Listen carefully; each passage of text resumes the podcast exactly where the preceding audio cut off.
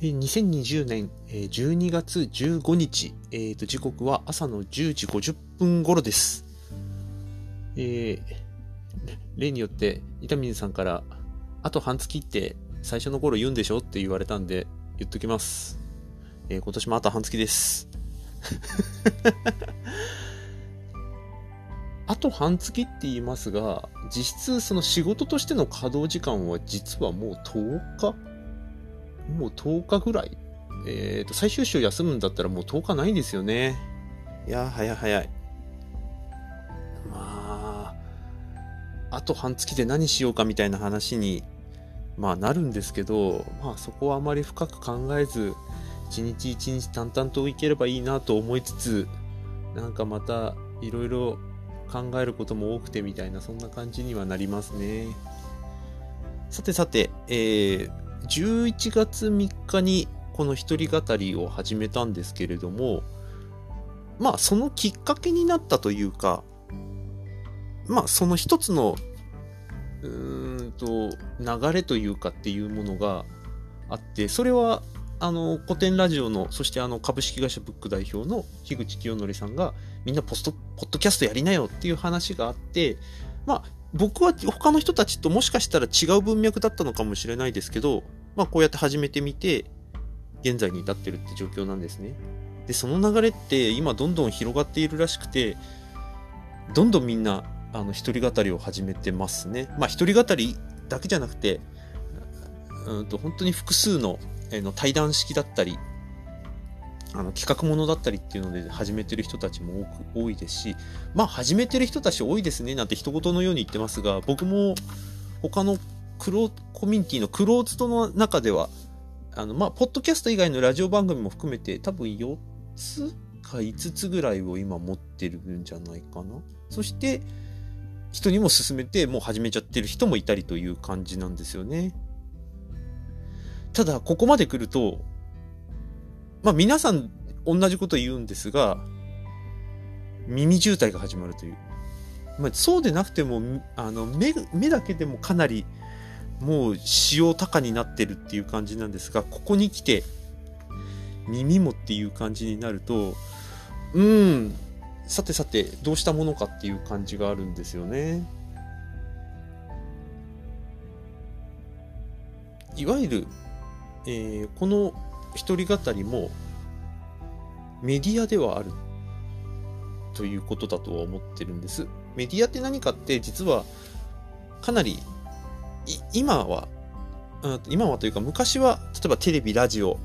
えー、新聞などっていうものがいわゆるマスメディアって呼ばれてたんですが今や自分で例えば YouTube とかこういう一人語りだとかま例えばブログだったりノートだったりっていうもので自分から不特定多数の人たちに対して発信できるコンテンツがすごく増えてきました。なのでみんなメディアを持ってるっていう感じではあるんですね。でそのメディアってうんと公共のものかどうか自分のものかどうかっていうのは意識によってだいぶ差が変わってきます。これはまああの仕事やってるんでよくわかるんですけれども、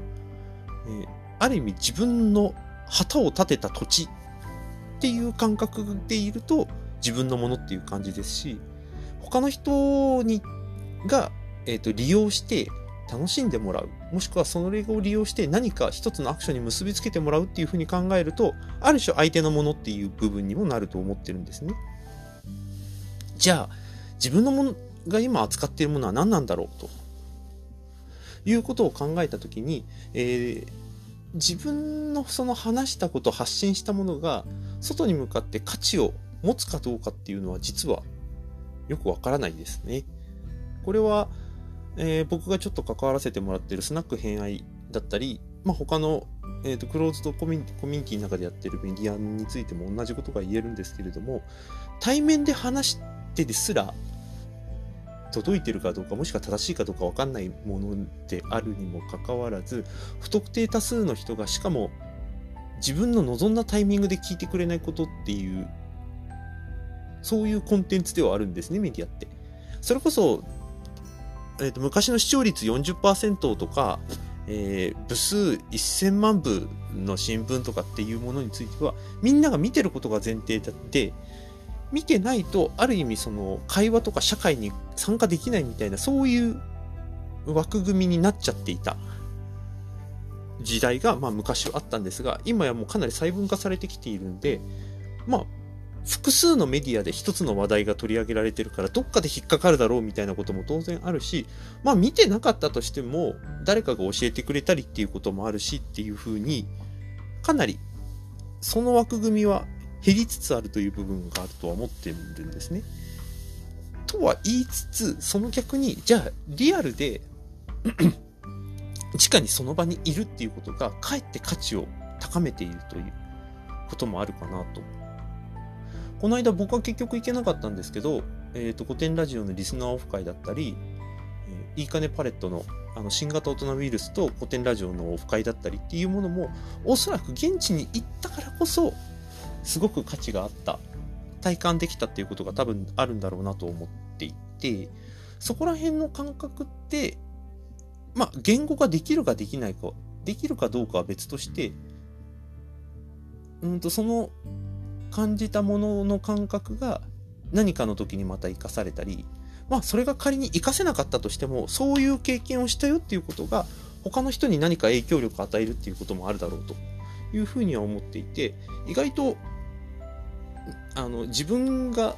持ってるメディアをどう活かすかっていうことと、実際にその場所に行くっていうことはかなり密接に関わってきて、今までよりも密接に関わってきてるんだろうなと。